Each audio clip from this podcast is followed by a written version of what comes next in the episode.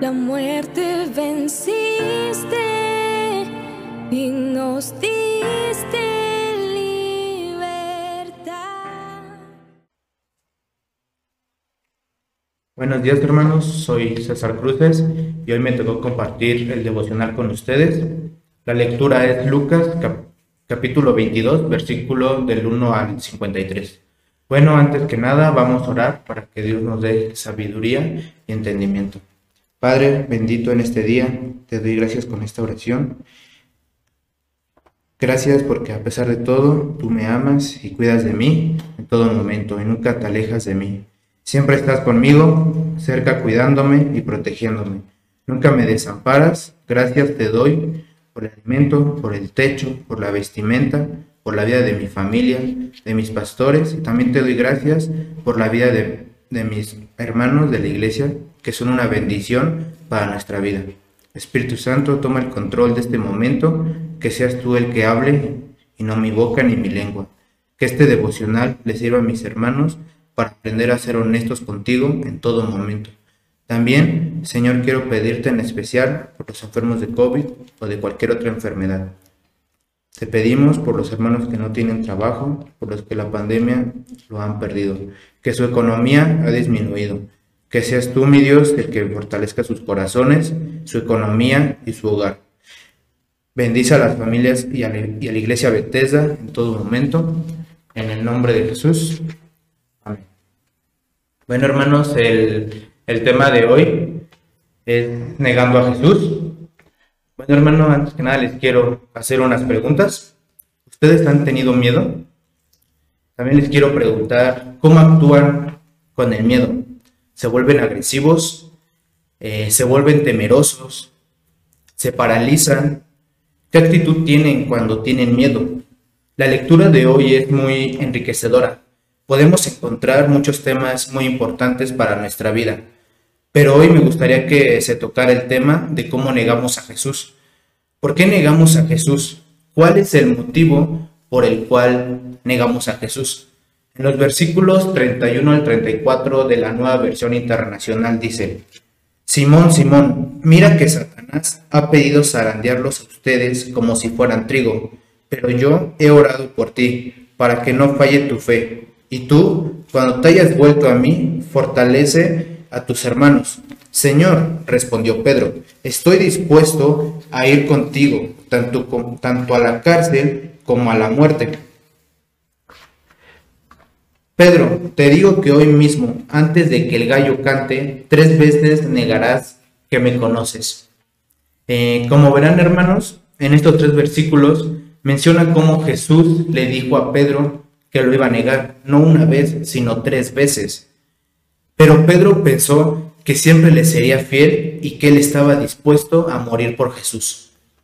Antes de poder analizar estos versículos, Ahora vamos a los versículos 54 al 62 que dice, Prendieron entonces a Jesús y lo llevaron a la casa del sumo sacerdote. Pedro, Pedro lo siguió de lejos, pero luego cuando encendieron una fogata en medio del patio, se sentaron alrededor. Pedro se les unió. Una criada lo vio sentado a la lumbre, lo miró directamente y dijo, ese estaba con él, pero él lo negó. Muchacha, yo no lo conozco. Poco después lo vio otro y afirmó, Tú también eres uno de ellos. No, hombre, no lo soy, contestó Pedro. Como una hora más tarde, lo acusó otro. Seguro que éste estaba con él. Miren que es Galileo. Hombre, no sé de qué estás hablando, replicó Pedro. En el mismo momento en que dijo eso, cantó el gallo. El Señor se volvió y miró directamente a Pedro. Entonces Pedro se acordó lo que el Señor le había dicho. Hoy mismo, antes de que el gallo cante, me negarás tres veces. Y saliendo de ahí, lloró amargamente. Así como iba leyendo estos versículos, me, imaginaba a Pedro en el, momento, en el momento justo que negó a Jesús. Y pensaba, ¿cuál fue el motivo de esta negación? Si Pedro estaba tan cerca de Jesús, ¿por qué lo negó? Quizá fue por miedo, miedo de ser arrestado o el miedo de, que perdiera la vida. Eh, bueno, ahora les quiero preguntar, Si alguna vez has negado a Jesús, ¿cuántas veces lo has negado? ¿Por qué lo has negado? ¿Cuál ha sido ese motivo de la negación hacia Jesús? Quizá cuando empezábamos a conocer de la palabra les daba, plan, les daba pena hablar sobre Jesús o nos, o nos preocupaba la opinión de los demás, ya sea de amigos, hasta de la misma familia o de cualquier otra persona. Inclusive a muchos aún les da pena hablar de Jesús, ¿o no es cierto, hermanos? Quizá no será el caso de todos, pero sí de algunos. Tal vez porque se conoce muy poco de la palabra, pero saben, con esto que ustedes, con esto que ustedes saben, aunque sea muy poquito, le puede servir a alguien más al momento que ustedes salen a compartir. Con eso poco que saben, les puede, les puede servir de gran ayuda a aquel que no, que no conoce a Jesús. Además, recuerden que Dios conoce todo sobre nosotros conoce lo que estamos pensando, sabe lo que le vamos a pedir mucho antes de lo que nosotros le pidamos. Sabe también cuando le vamos a negar, sabe si esa negación va a ser por miedo, por pena o por, cualquier otro motivo. También Dios conoce nuestros pensamientos. Le podemos mentir ya sea a nuestros papás, a los amigos o hasta a los mismos pastores, pero al que no le podemos ocultar nada es a Dios. Eh, y bueno, eh, debemos ser honestos, tal vez en realidad, cuando nosotros pensamos que somos honestos, tal vez no lo estamos siendo, pero como les dije, el único que todo lo sabe es Dios. Entonces, a Él no le podemos ocultar nada, ya que como vemos en la lectura, Jesús ya sabía que Pedro le iba a negar, e inclusive se lo dijo. De igual forma pasa con nosotros. Dios sabe lo que estamos pensando y también sabe todo de nosotros, si somos honestos o no. Que como les dije, Él sabe todo sobre mí, sobre ustedes y de todos nosotros.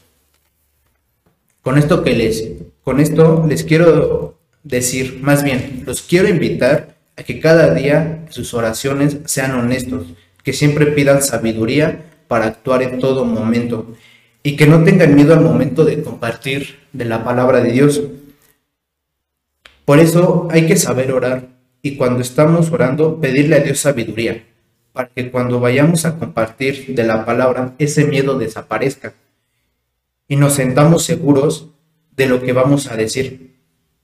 Así sea que conozcamos solo un versículo. También debemos de tener cuidado con nuestras acciones, sobre todo cuando tenemos miedo, porque podemos dañar a la persona que se encuentra al lado de nosotros.